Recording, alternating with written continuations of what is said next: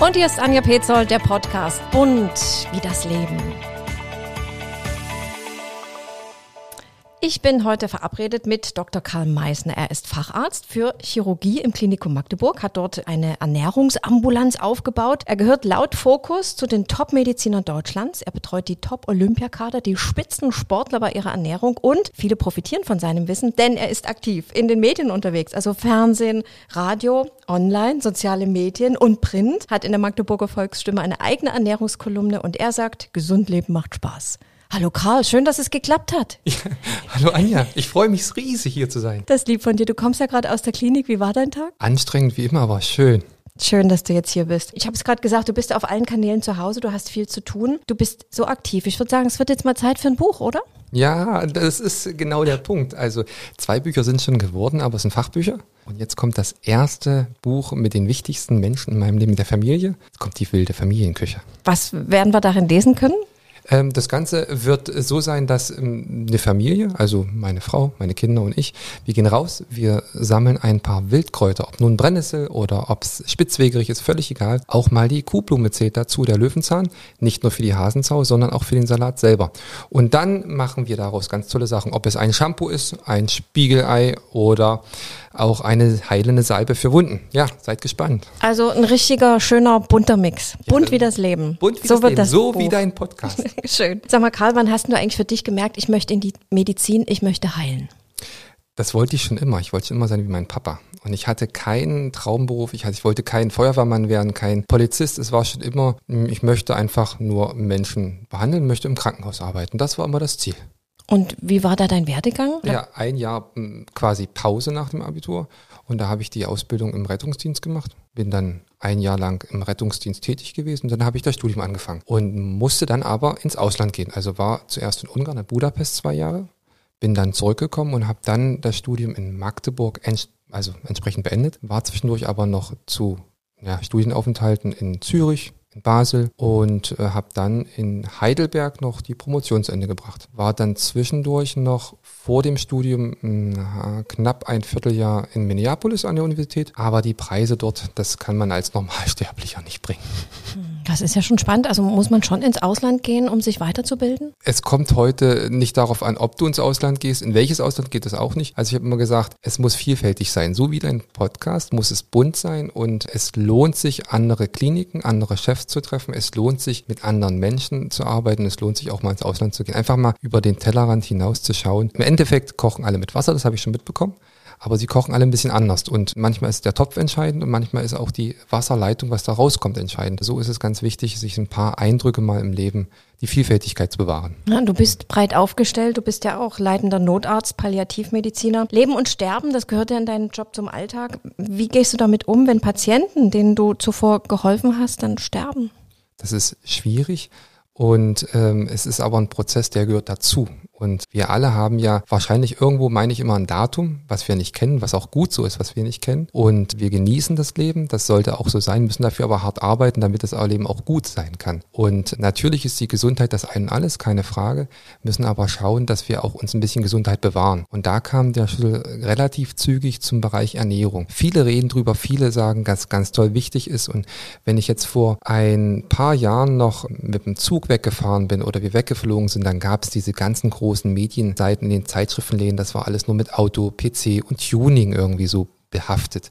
Heute hast du Smoothie Hazy Veggie, du hast jeden grünen Garten, du hast immer wieder einen Smoothie, den du trinken Jetzt warte mal, mein Lieber, du Ja. willst jetzt nicht drüber reden, ob es dich anfasst, wenn dann jemand stirbt in der Klinik? Bist du jetzt ganz galant drumrum? Magst nicht drüber reden? Das ist ein schwieriges Thema, ja. Das, ich bin jetzt mit Absicht ausgewichen. Das ist schön, dass die Moderatorin das hier wieder einfängt. Es, es gehört zusammen, das ist keine Frage. Leben und auch das Leben danach gehört zusammen. Es ist jetzt keine philosophische Frage, sondern es ist eine, wirklich eine, eine harte Frage. Und wenn man in seinem Leben arbeitet und äh, verliert dann auch bekannte Gesichter, wird es sehr, sehr schwer. Und egal wie, man sagt immer, man geht nach Hause, man lässt das dann dort in der Klinik, ist es nicht so. Ich glaube schon, dass der ein oder andere das mitträgt und das trage ich natürlich auch mit. Und das beschäftigt einen. Und wenn man sagt, man wird davon völlig frei sein, das stimmt nicht. Also das kann ich mir nicht vorstellen. Bekommt ihr da Supervision? Es ist möglich, du kannst dir das äh, holen, aber es bereitet dich im Studium und auch in deiner Facharztausbildung niemand darauf vor. Du musst es irgendwann nur können. Und es sagt niemand, so kann man das machen. Man kann sich in den ersten Gesprächen, wenn man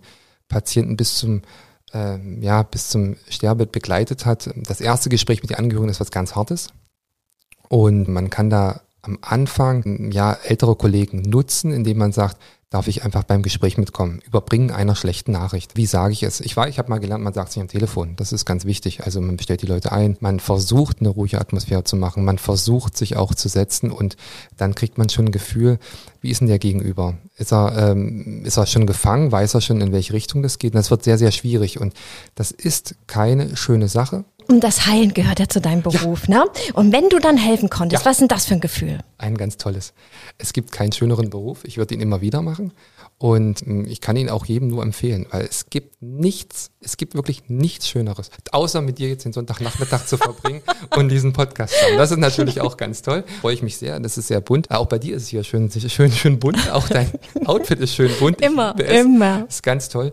Nein, aber es ist ein tolles Gefühl und ich sehe es ganz klar als Beruf und nicht als Job. Und ein Job ist es, der ist von 7 bis 14 Uhr oder bis 16 Uhr. Dann ist es auch egal, wo ich es mache, ob ich in München, Berlin, Magdeburg bin oder mit welchem Team. Aber ich habe einen Beruf und mir ist es nicht egal, wo ich es mache, ähm, wo ich arbeite, mit wem ich arbeite, wie ich arbeite. Und da ähm, gehören ganz viele Faktoren dazu. Aber es ist ein Beruf und das ist ganz toll. Es ist ein ganz toller Beruf. Warum hat es dir ausgerechnet die Ernährungsmedizin so angetan? Jetzt kommen wir endlich zu deinem Steckenpferd, ja, zu unbedingt. deiner Leidenschaft. Wenn du in der Chirurgie anfängst zu arbeiten, dann bist du lange der äh, lange Zeit der Hakenhalter, sagt man so schön. Und man hält meistens am OP-Tisch die in der zweiten Assistenz die Haken und man hält die Klappe. Mhm. Und äh, wenn man ein guter Chirurg werden will, dann braucht man viele gute Jahre und muss äh, Erfahrung sammeln. Die hat man als junger Assistent in der Klinik überhaupt nicht. Und dann sucht man sich natürlich ein Steckenpferd und sucht, was kann ich denn machen, wo ich was Gutes tue, wo ich nicht vielen Leuten schaden kann. Was kann ich machen, um fetisch wegzukommen? Nee, was kann ich machen, wenn ich nicht am OP-Tisch stehe, aber trotzdem ich für voll genommen werde in meinem Bereich, in meiner Profession.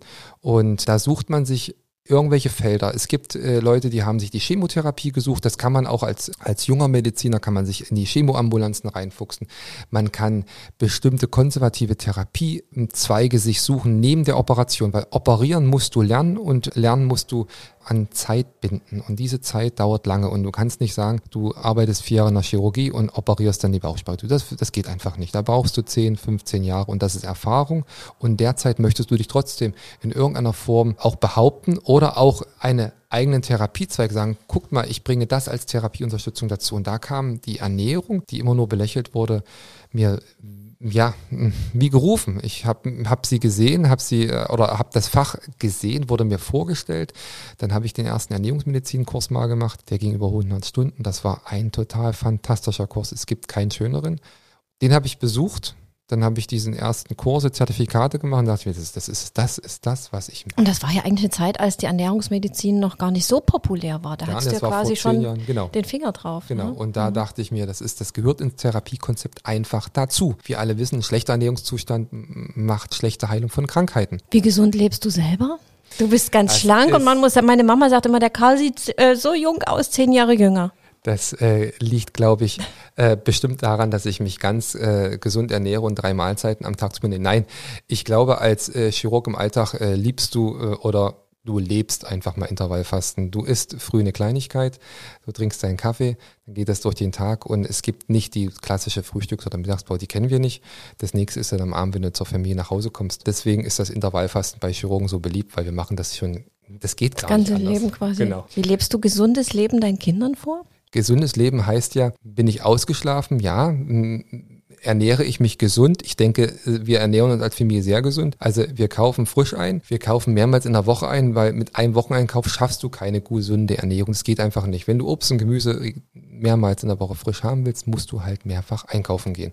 Da muss ich sagen, ich habe eine ganz liebe Frau, die das gut realisieren kann. Also bei uns ist immer, es sind immer Heidelbeeren, es sind Himbeeren da, es ist saisonales Gemüse da. Also da achten wir schon sehr drauf. Und ich kriege jeden Morgen ganz frisch aufgebackenes Brot. Und das kriege ich seit, ich weiß nicht, wie lange ich meine Frau, seit 20 Jahren kriege ich das.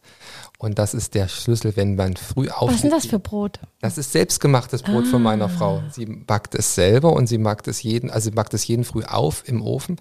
Und wenn du aufstehst und der Kaffee riecht und du riechst schon den Geruch des frischen Brotes, damit kann der Tag nur super werden. Toll. Aber gibt es auch mal Chicken Nuggets, Chips, Pommes bei deinen Kindern? Was Süßes, Cola? Gibt es alles. Äh, ja, echt ja, jetzt? Natürlich, das gibt es alles. ich muss dazu sagen, zu Hause gibt es bei uns keine Cola. Das ist etwas Besonderes, was man mal im Restaurant wahrscheinlich nehmen darf. Aber wir kaufen selber keine Cola oder dergleichen. Das muss ich ganz klar sagen. Das äh, hatte, hatte meine Mama schon abgelehnt und die ist nun keine Ernährungsexpertin. So lehnen wir das natürlich. Cola abgelehnt, weil? Cola hat ja immer den Touch, dass es so viel Zucker drin hat. Und das hat meine Mama schon nicht gemocht. Ja, aber dieses Zero Sugar jetzt? Ja, das ist ja alles, das ist ja fake. Die lieb ich zum Beispiel. Das ist ja fake. Also, es ist süß, keine Frage. Es sind aber Zuckerersatzstoffe drinne. Und diese Zuckerersatzstoffe machen, dass das Ganze süß schmeckt und trimmt unser Gehirn auf süß. Das heißt, die Nervenzellen werden trotzdem vernetzt und trimmen uns weiter, dass wir Süßigkeiten haben wollen. Und deswegen, wenn ich jetzt sage, freien formal vom Kalorientechnik, hast du komplett recht. Keine Kalorien, kein Zucker, richtig. Aber das Stevia bzw. Zuckerersatzstoffe trimmen uns weiterhin darauf, dass wir einen süßen Gaumen haben und öfters mal eine Heißhungerattacke bekommen. Mhm. Wie vermeidest du Heißhungerattacken? Heißhungerattacken, wenn du sie jetzt sofort hast, kannst du einfach mal einen Schluck trinken. Ansonsten gibt es eine ganz tolle Regel. Wir haben alle mittlerweile ein Smartphone dabei. In der Zeit, wenn man eine Heißhungerattacke hat, einfach mal das Smartphone raus, rausnehmen. Das mache ich so. Und einfach mal kurz eine E-Mail lesen. In diesen zwei Minuten, wo du in die E-Mail vertieft bist, hast du das Hunger äh, oder die Heißhungerattacke vergessen. Das heißt, die Welle dauert zwei Minuten an. Genau. Ich kenne das anders von mir. Nein, das ist, also Ablenkung ist das, äh, ist, ist, ist der Schlüssel zum Schloss. Ah. Also einfach mal ein bisschen ablenken und das ist äh, eine WhatsApp schreiben, eine E-Mail lesen, dergleichen oder mal einen Anruf tätigen. Meistens ist es dann weg, ansonsten kann man sich mit einem Glas Wasser helfen. Aber ganz wichtig ist, wenn ich jetzt mal ein Stück, also Hunger auf ein Stück Kuchen habe, dann darf man auch mal den Kuchen essen. Ich halte nichts davon, ich habe Hunger auf Kuchen, esse einen Apfel. Also ich esse den Apfel, habe trotzdem noch Hunger auf Kuchen. Also das ist, passt nicht ganz. Mhm. Irgendwann darf man auch mal seinem Verlangen nachgeben. Ja, unbedingt. Du hast gerade gesprochen, ihr habt immer Himbeeren, ihr habt immer Heidelbeeren mhm. da. Was braucht denn der Körper pro Tag an Nährstoffen, Eiweiß, Vitaminen und Ballaststoffen, Kohlenhydraten, um richtig gut über die Runden zu kommen? Dass er gut versorgt ist. Also wenn wir jetzt mal mh, hm, diese plakative Zahl wollen, die gibt es nicht. Wir wissen, dass über 90 Prozent der Bevölkerung hierzulande ihren Energiebedarf nicht einschätzen können. Das heißt, vielleicht können es acht Prozent. Sind das jetzt die acht Prozent, die sich mit Ernährung beschäftigen? Weiß ich nicht. Aber dazu gehört ein bisschen mehr. Ich brauche irgendwo eine Größe, ich brauche ein Gewicht, ich brauche ein Zielgewicht, ich brauche irgendwo die, die Menge hm, an Vitaminen, die zugeschnitten sind auch auf die Altersstruktur. Ein älterer Mensch braucht mehr Vitamine als ein junger Mensch. Und natürlich hängt es ein bisschen davon ab, wie habe ich Begleiterkrankungen, habe ich einen Diabetes, dann muss ich natürlich Kohlenhydrate reduzieren. Die normale Ernährung sagt, 60 Prozent meiner Ernährung sollten Kohlenhydrate sein. Das ist so eine Zahl, die hat man immer wieder drin. 60 Prozent Kohlenhydrate, ungefähr äh, 15 Prozent Eiweiß, der Rest sind Fette. Ja, was denn für Fette? schlechte Fette, gute Fette. Das wird so eine unendlicher Rattenschwanz, wenn man da wirklich mal in die Tiefe geht, deswegen plakativ ist. Schaffst du fünf Gemüse- oder Obstmahlzeiten am Tag? Wenn du früh morgens schon schaffst, ein kleines Glas Orangensaft zu trinken, wäre das die erste Obstmahlzeit. Und wenn man sagt, eine Obstmahlzeit, wie groß soll die sein? So groß, was in deine Hand reinpasst. Das heißt, ein halber Apfel wäre eine Obstmahlzeit. Wenn du das am Tag schaffst oder das über den Tag verteilt schaffst, wäre das schon ganz gut.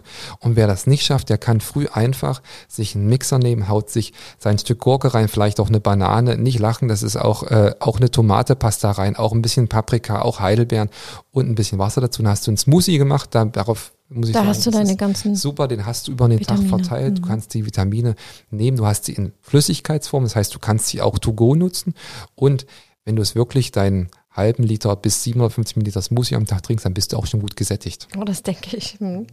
Gesund leben, gesund ernähren, das wollen wir alle, ne? Schaffen wir aber nicht alle. Wie sollten wir denn vorgehen, wenn wir Gewicht verlieren wollen? Also Kalorien zählen, Intervallfasten, Fett vermeiden, Zucker reduzieren, FDH. Was um Himmels Willen passt denn jetzt am besten? Also wir haben ja zum einen ähm, jede Diät, ob Weight Watchers, ob das äh, die zehn Punkte oder ob das ein anderes Prinzip ist, ob das die Kohlsuppendiät ist, was es alles gibt, ist immer umgekehrt wie Finanzgeschäfte. Weniger einführen, als man verbraucht und man nimmt ab. Und es liegt immer an der Tageskalorienmenge. Natürlich gibt es das Prinzip schlank im Schlaf. Ich soll abends Kohlenhydrate reduzieren, aber es geht immer um die Tagesmenge. Und da lohnt es sich als erstes für sich selber ein Ernährungs- und Beschwerdetagebuch zu führen. Einfach mal einen Zettel nehmen und wenn ich auf Arbeit gehe, ich muss den Zettel mitnehmen. Ich schreibe mal wirklich haargenau auf am Tag, was habe ich gegessen, was habe ich getrunken. Und dann ist das Erste, was ich meinen Patientinnen und Patienten empfehle, mhm. es geht einfach darum, ich bin der Meinung, die Flexi heißt, ich kann es auf den Patienten oder auf die Patientin zuschneiden. Du hast die Flexi-Diät entwickelt, ne? Genau. An der Stelle muss man das dazu sagen. Ja, genau. Mhm. Und es geht einfach darum, ich muss mir diese, den, das Beschwerdetagebuch anschauen und ich schaue einfach mal darauf, welche Vorlieben hat das, weil es bringt nichts zu sagen, zum Beispiel magst du kein Huhn, sagen, du machst jetzt eine Huhndiät. Das geht nicht. Und das ist einseitig und dann fehlen dir andersweitig wieder Nährstoffe. Das heißt, wir gucken oder ich gucke erstmal, was mag der Patient oder die Patientin überhaupt? Und dann kann man ganz gut Komponenten austauschen. Isst sie zum Beispiel oder isst er 200 Gramm Fleisch, dann versuchen wir zu sagen, okay, egal wie Fleisch möchtest du haben, dann ist 100 Gramm Fleisch und dafür das doppelte Portion an Gemüse.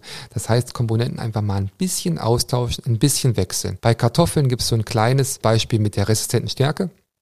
Kartoffeln kannst du entweder schälen, packst sie in Wasser, lässt sie einen Tag stehen, dann hast du am nächsten Tag so eine milchige Lösung, dann kippt die Lösung weg und, kippt die äh, und kocht die Kartoffeln neu. Oder ansonsten koch die Kartoffeln und lass sie mindestens zwölf Stunden stehen und dann mach sie wieder warm. Dann hast du dieses kleine klebrige Gefühl der Kartoffel, das ist die resistente Stärke, die kann nicht mehr vom Darm aufgenommen werden. Und wenn Kartoffel also als Kohlenhydrat nicht mehr aufgenommen werden kann, dann kann es auch keine Kalorien ansetzen. Also hast du damit schon einen guten Beitrag geleistet, wie du mit einer einfachen Kartoffel, die genauso gut schmeckt, nur einen Tag später genossen wird, wie du abnehmen kannst. Was sind noch Bestandteile der Flexi-Diät? Also die, das Hauptziel ist erstmal auf nicht nur auf das Essen zu sondern auch die Bewegung. Das heißt, 10.000 Schritte am Tag sollten geschafft werden. Ob das mit dem Smartphone ist, mit einer irgendeiner Watch ist, in dergleichen. Also du musst gucken, dass du deinen Alltag irgendwie so gestaltest, dass du beweglich bist. Dann frage ich natürlich ganz klar, wie fahren Sie auf die Arbeit? Mit der Straßenbahn oder nicht? Ein ganz toller Patient hatte mir gesagt, ich fahre LKW. Ich parke den LKW jetzt immer einen Kilometer von meinem Haus weg. Dann muss ich früh auf jeden Fall hinlaufen, muss abends zurücklaufen. Dann habe ich schon zwei Kilometer, Herr Doktor. Ich sage, super. Das sind Sachen, die, äh, oder die Patienten selber mitkriegen. Und der Patient sagt, ich steige jetzt mal mit der Straßenbahn zwei Stationen aus und jetzt laufe ich zur Arbeit. Das sind Sachen, die Sie in den Alltag mit auf, einbauen müssen. Ich möchte nicht, dass das Gefühl rauskommt, ich muss jetzt, ich darf nicht und mit Verboten zu arbeiten nützt in der Erziehung wenig, sondern eher mit Lernen aus Erfahrung. Und genauso ist es auch beim Essen mit Verboten. Das ist ja immer das Schöne, das ist ja immer das Tolle, das ist ja das, was gut schmeckt. Also nicht mit Verboten arbeiten, sondern dynamisch immer mitschwingen und gucken, was guckt, was oder was passt zu meiner Patientin, was passt zu meinem Patienten. Was möchte er? Und dann kannst du sagen, der dritte Schritt ist neben der Bewegung, ist ausreichende Trinkmenge. Das heißt, du musst mal gucken, wie groß und wie schwer bist du? Und dann sagen wir zwischen 30 und 40 Milliliter pro Kilogramm Körpergewicht.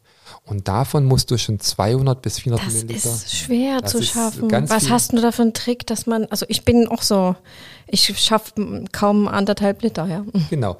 Und da gibt's den Trinkplan genauso dazu. Das heißt, wenn du aufstehst, ins Bad gehst, steht schon das erste Glas Wasser da. Das hast du vorm Zähneputzen schon. Ob kalt oder warm, jetzt streiten sich die Geister. Wenn es kalt ist, dann ist es noch besser, weil der Körper muss erst mit Hitze erwärmen. Das heißt, er verbraucht schon Energie. Völlig egal, ob kalt oder warm, das erste Glas Wasser vorm Zähneputzen. Das zweite Glas Wasser, wenn du den Frühstückstisch gedeckt hast. Dann hast du schon eine Vormagendehnung. Und in der Magenwand sind wichtige Hormone, die freigesetzt werden, die unserem Gehirn signalisieren, hey, der Magen wird schon dicker. Du musst nicht mehr so viel essen, weil ich bin schon fast voll. Und damit gibt es eine kleine List dem Magen gegenüber, weil von einer FDH-Portion, da wird doch keiner satt. Das macht auch keinen Spaß. Ich habe jetzt drei Kilo zugenommen im Urlaub, Karl. Was Das soll sieht ich? man was? dir nicht an. Na Das doch, sieht guck mal hier. Mein Gesicht ist richtig proper. Bei dir wird doch jeder Plastikchirurg arbeitslos. Ich muss jetzt erstmal gucken, was ich jetzt hier mache. Ich habe so eine schöne Fastenkurve vielleicht. Dann baut sich das ja so auf und dann bleibt das nachhaltig, finde ich dann erstmal wieder per paar Monate, ne? Also als erstes fang mal an der Trinkmenge bei dir an. 1,5 Liter, auch wenn das jetzt draußen die Sonne scheint. Ähm, ich bin hierher ge gerannt, mehr oder minder. um Man hört, du redest Pod- so schnell, schnell bei- schneller noch als ich. bei deinem Podcast zu sein. Da, da bin ich schon ins Schwitzen gekommen. Also ausreichend Trinkmengen ist das A und O. Wenn du das, was du trinkst, brauchst du nicht essen. Das muss man ganz klar sagen. Und wenn der Magen, wir müssen dem Magen suggerieren, dass der Magen auch voll wird. Und es muss, man müssen auch nach einer Mittags, einer Portion müssen wir gesättigt werden, sonst macht es ja keinen Spaß. Und den ganzen Tag rumzulaufen, zu gucken, wo kann ich noch was essen, weil ich immer noch ein Hungergefühl, habe, das ist doch Mist. Das wollen wir alle nicht. Und deswegen halte ich die ganz klassischen Diäten mit Reduktion, du darfst das nicht, du darfst das nicht für, für eine gewisse Zeit, keine Frage. Damit schaffen wir auch mal 10 Kilo in einem halben Jahr. Überhaupt kein Problem. Aber nachhaltig sind sie meist nicht.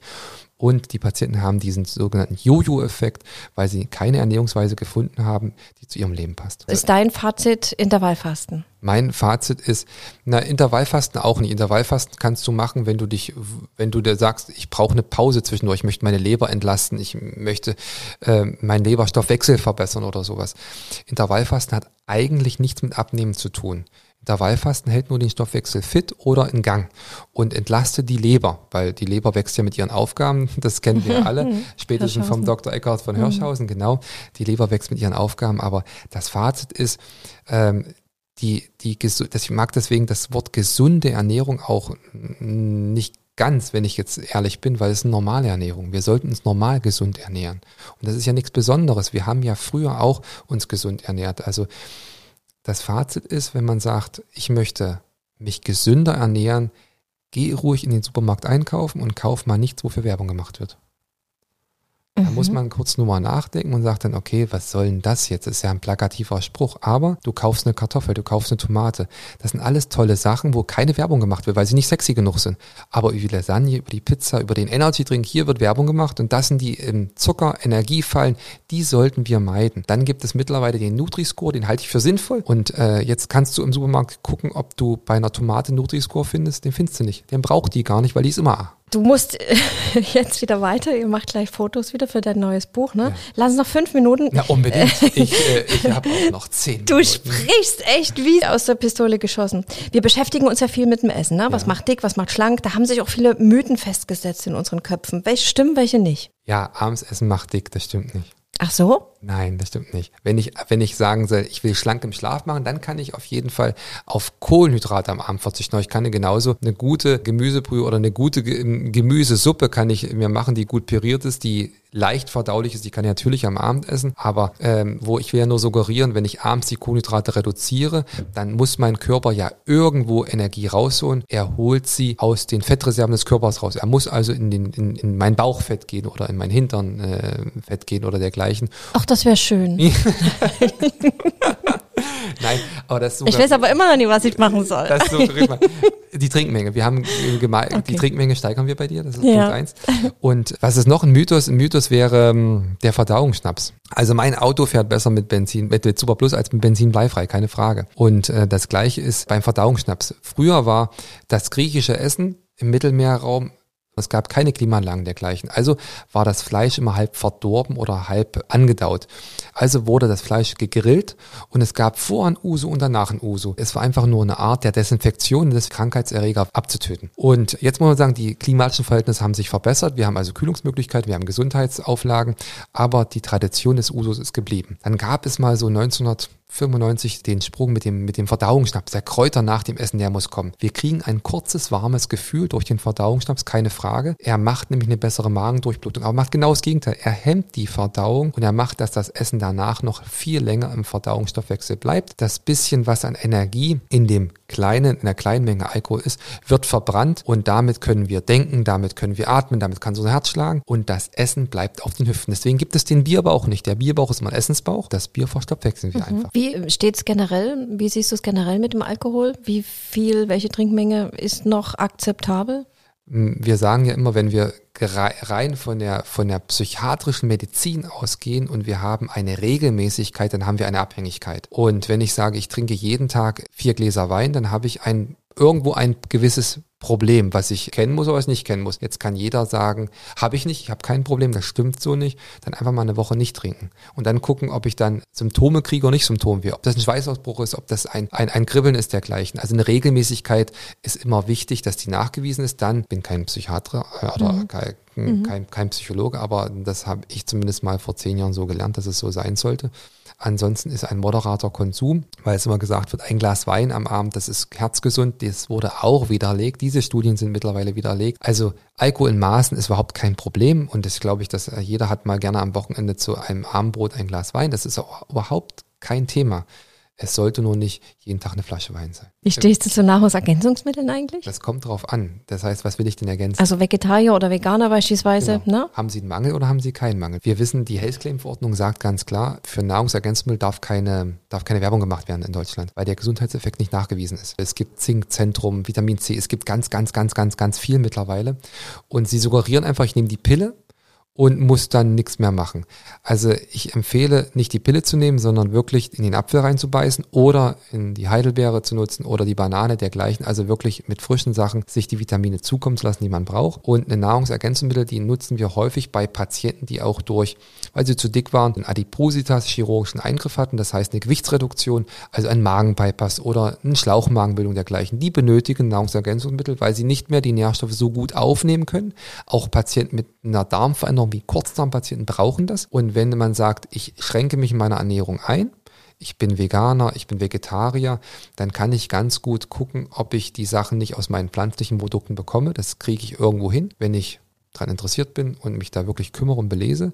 Ansonsten sage ich immer zu den Patienten und Patienten, bitte erst den Mangel nachweisen und dann den Mangel substituieren, weil wir haben ja in ganz vielen verschiedenen Nahrungsergänzungsmitteln unterschiedliche Vitamine drin und da gibt es den Edeka, das ist nicht der Supermarkt, wo wir einkaufen sollten, sondern das sind die Vitamine A, D, E, K. Das sind die fettlösenden Vitamine, die soll man nicht überdosieren. Also hier gibt es ganz klare Obergrenzen. Und da ist es nicht so, wenn ich zu viel Vitamin C nehme, dann kann ich es auspullern, das ist keine Frage. Aber bei den fettlösenden Vitaminen ist es nicht so und da muss ich halt doch schon aufpassen und dann, wenn ein Mangel ist, gerne, nah, gerne, gerne substituieren. Wenn der Mangel aber nicht da ist, dann lieber die Heidelbeeren, die Himbeeren. Kriegt man es mit gesunder Ernährung? Ja, aber sicher. Ja, mit einer guten Ernährung. Mit einer, mit einer, Ja. mit einer, mit einer, ja, mit einer vollwertigen Ernährung. Also Mhm. wirklich mit der Vielfalt, die ich auch dann meiner Familie vorlebe. Gut, Karl, dann werde ich, wie lange brauche ich jetzt, um die drei Kilo abzunehmen? Du Was hast ja du? gar nicht drei Kilo zu viel, deswegen ist für dich ja kein Problem. Karl, hast du eigentlich ein Lieblingsessen? Ja, Spaghetti Bolognese. Nee, echt? Doch. Kannst du richtig reinhauen? Ja, das könnte ich jeden Tag essen. Und mit Käse noch? Ganz leise, ja. Ah, sehr gut. Jetzt ist unsere Zeit schon um und meine letzte Frage ist immer, was macht dich so richtig glücklich? Meine Familie macht mich glücklich. Meine Frau, meine beiden Kinder, mehr brauche ich nicht zum Leben. Und gibt's da besondere Momente? Morgens beispielsweise das Brot, der Kaffee? Der Brot, der Kaffee, das ist der Favorit seit ganz vielen Jahren. Meine Frau steht jeden Tag schon um fünf auf. Das macht sie schon immer so und äh, macht alles fertig. Für, es deckt den Frühstückstisch. Wir, wir, wir, leben quasi in einer ähm, Sonnenwelt. Meine Frau heißt Luisa und wir sagen, wir leben in der Luisa-Tobisa-Welt. Das heißt, für uns, also wir fühlen uns einfach wohl, wir sind glücklich und wenn meine Frau mich früh schon anguckt, dann freue ich mich. Wie schön, ihr seid schon 20 Jahre zusammen. Ja, das ist, ähm, also ich bin ja mit der zweithübschesten Frau der Welt verheiratet. Die erthübscheste Frau ist meine Tochter und die zweithübscheste ist meine Frau. Und die Absolut. dritthübscheste bist du. Karl, ich danke dir für den Podcast, für die neue Episode. Vielen, vielen lieben Dank. So, und jetzt machst du los. Es gibt äh, Fotos für das neue Buch. Wann wird das erscheinen? Im März 2022. Olivia Verlag, Michael Albrecht. Vielen, vielen Dank. Wir freuen uns drauf. Ich danke dir. Alles Liebe.